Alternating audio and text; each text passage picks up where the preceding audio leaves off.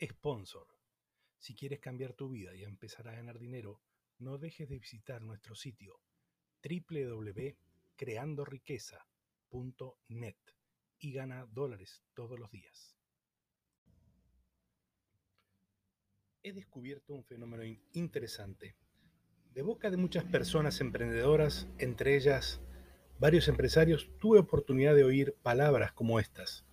Si hubiese sabido de antemano que el camino sería tan arduo, no lo habría emprendido.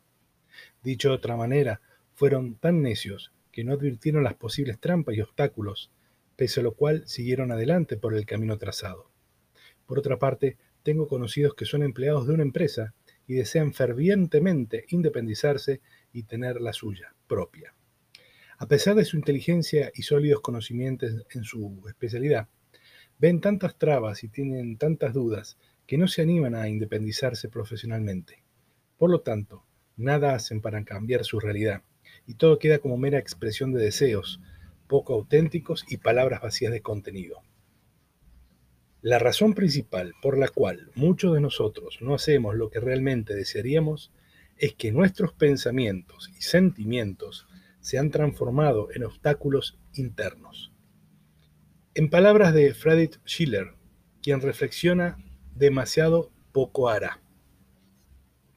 Por eso opino que en muchos casos puede resultar contraproducente detenerse en exceso a planificar o prevenir riesgos, haciendo de potenciales hacedores seres dubitativos. El que está inclinado a ver únicamente los aspectos negativos de un asunto se ciega ante las nuevas oportunidades que se le presentan. Finalmente, va a preferir no hacer nada antes que fracasar. Pero no somos solo responsables de lo que hacemos, sino también de lo que no hacemos.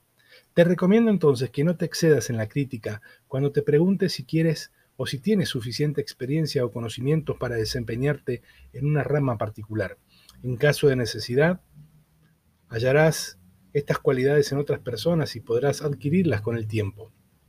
Lo que cuenta es tu visión, tu pasión y tu método de solución de problemas. Te hará falta un panorama real de lo que deseas alcanzar, mucha pasión en forma de energía y coraje para plasmarla, y la capacidad de hacer frente a todo obstáculo, toda resistencia y todo traspié, por grande que sea. Para ello necesitarás de todo menos de inteligencia. Podemos ilustrar lo dicho recurriendo a un ejemplo del mundo animal. Observemos, por ejemplo, al abejorro. Este insecto pesa en promedio 1 o 2 gramos y sus alas tienen un diámetro de 7 centímetros cuadrados. La relación entre el peso del cuerpo y la envergadura es tan desfavorable que, desde el punto de vista técnico, vale decir, según las leyes de la aerodinámica y de la física, no estaría en condiciones de volar. Pero el abejorro ignora esto y vuela, pese a todo. Ten en cuenta que el éxito no es una función de la inteligencia, sino casi siempre de la motivación. ¿Con cuánta fuerza sopla el viento bajo tus alas? Un fracaso nos brinda la oportunidad de hacer las cosas mejor la otra vez, decía Henry Ford. Visita un jardín zoológico o una reserva natural y mira al león o el leopardo. De seguro que jamás encontrará a uno de estos animales sentado bajo un árbol quejándose del cansancio.